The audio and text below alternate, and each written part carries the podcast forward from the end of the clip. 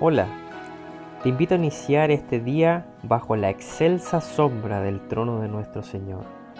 Meditaremos en un versículo de la palabra de Dios, esperando que sea esa lámpara a nuestros pies y esa lumbrera a nuestro camino, y que a la vez seamos animados, esforzados, sostenidos, y sobre todo que veamos y creamos en nuestro amado Dios y Padre Celestial. Le invito a leer en el Nuevo Testamento, en el libro de los Gálatas, el capítulo 6, verso 14. Dice así la escritura. Pero lejos esté de mí gloriarme, sino en la cruz de nuestro Señor Jesucristo, por quien el mundo me es crucificado a mí y yo al mundo. Cada uno de nosotros en otro tiempo vivía para sí mismo. Nuestro yo con todas sus esperanzas deseos de éxito y gloria. Los sueños nos dominaban. Y lo peor es que nada de lo que hacíamos podía llenar el vacío de nuestro corazón. Por ello el apóstol aclara, guiado por el Espíritu Santo, lejos esté de mí gloriarme. ¿De qué podríamos gloriarnos?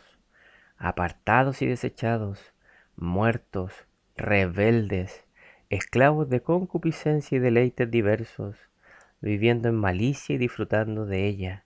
De eso sí podemos gloriarnos.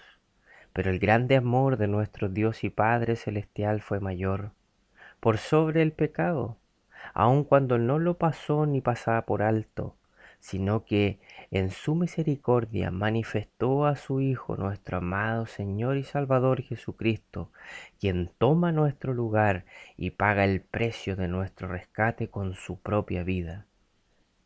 En ese amor somos alcanzados y somos adoptados en Él, y ahora aceptos en Él, lejos esté de nosotros el gloriarnos, sino en la cruz de nuestro Señor y Salvador por quien debemos estimar todo, absolutamente todo como pérdida, por la excelencia del conocimiento de su persona, o sea, de Él, donde, cuando oramos rogando dirección, seremos probados.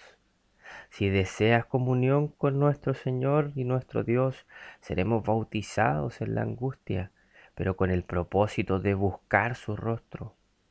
Siendo entristecidos, para disfrutar solo de Él.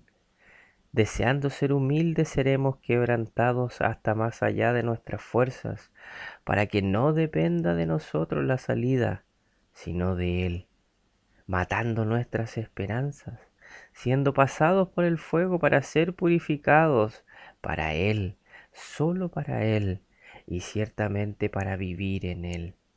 Entonces, deseemos ser semejantes a su persona, viviendo por Él, para Él, deseando su rostro, deseando estar delante de Él, gloriándonos en su persona, matando a este mundo no con nuestros recursos, sino por medio de la comunión con nuestro Señor y Salvador.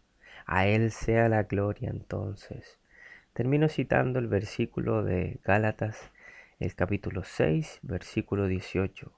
Hermanos, la gracia de nuestro Señor Jesucristo sea con vuestro espíritu.